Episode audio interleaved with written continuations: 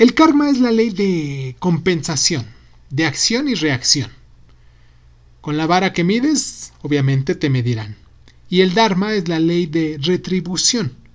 Ahora, aquí viene lo extraño y a la vez lo magnífico. Que esto no necesariamente ocurre en esta vida, sino que pudo haber sucedido en otra reencarnación, encarnación del alma de un cuerpo nuevo, o digamos, en una vida anterior. Se trata de una creencia específica de las doctrinas hinduistas y budistas.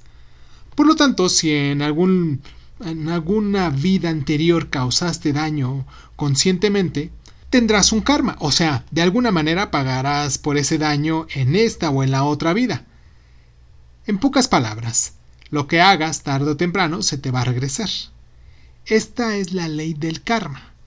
El dharma es lo que debería ser, es lo que sustenta la vida de una persona y que la mantiene en el curso debido. Por ejemplo, Decir la verdad en vez de mentir es Dharma. Si construyes tu vida a través del Dharma, superarás todos los desafíos y amenazas que obviamente se nos van atravesando diariamente. Y entonces, si haces daño, creas karma, si haces lo correcto, ganas un Dharma. Son leyes naturales en las cuales no podemos intervenir nosotros como humanos simples y comunes.